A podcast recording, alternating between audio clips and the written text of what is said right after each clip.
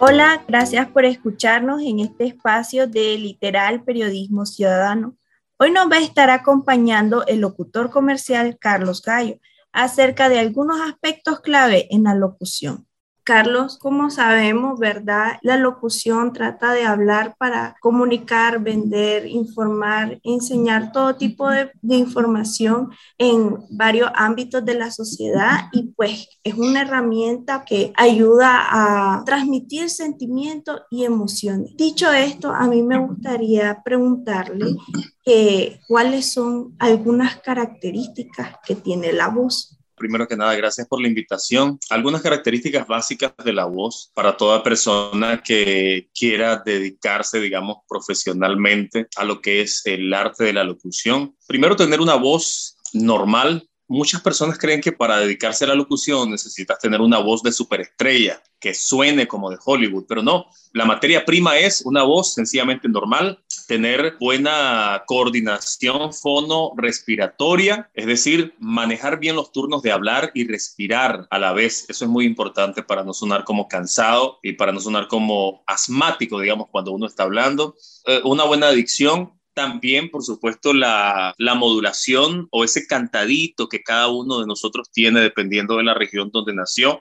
Entonces, esos cuatro factores son importantes, hay que tomarlos en cuenta.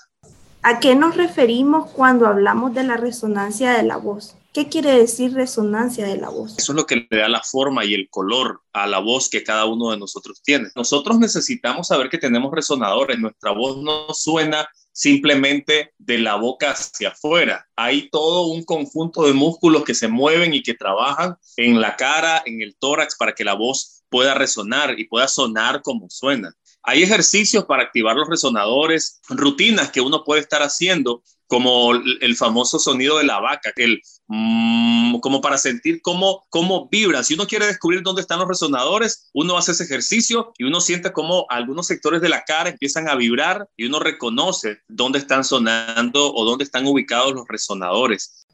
¿Cuáles son algunos de los resonadores que tenemos? No soy tan especialista en el tema, pero las notas agudas generalmente están en el resonador de la frente, digamos. Y luego vienen las notas medias que están en los resonadores de la cara propiamente y las notas graves en los resonadores del pecho. Es básicamente lo que te puedo decir. Y entonces, ¿cuáles serían algunas técnicas, algunos consejos que usted nos puede dar para los locutores que se valen de esa herramienta, que es la voz?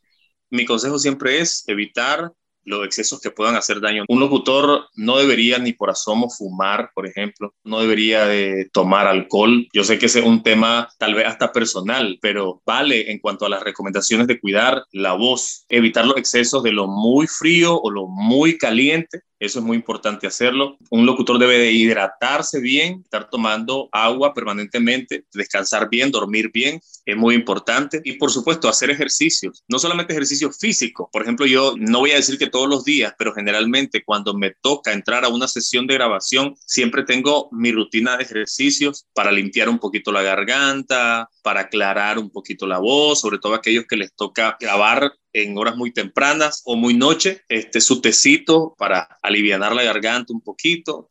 Bueno, ya para finalizar, a mí me gustaría consultarte también cuál es la mejor forma de grabar, porque no es lo mismo grabar sentado a grabar de pie y cómo aporta el movimiento que nosotros hacemos a la voz.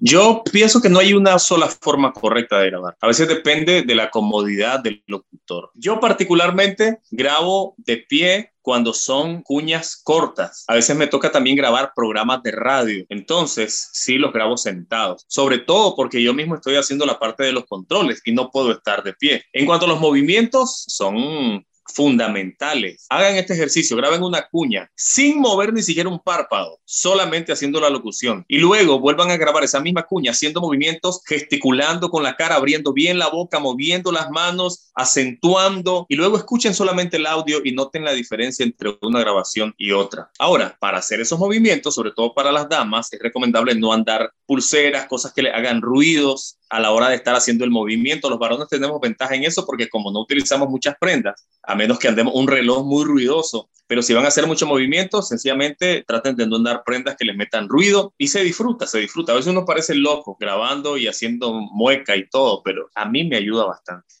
Muchas gracias, ¿verdad, Carlos, por habernos acompañado el día de hoy? Recordá suscribirte a todas nuestras plataformas de podcast y buscarnos en nuestro sitio web como literalni.com. Será hasta la próxima.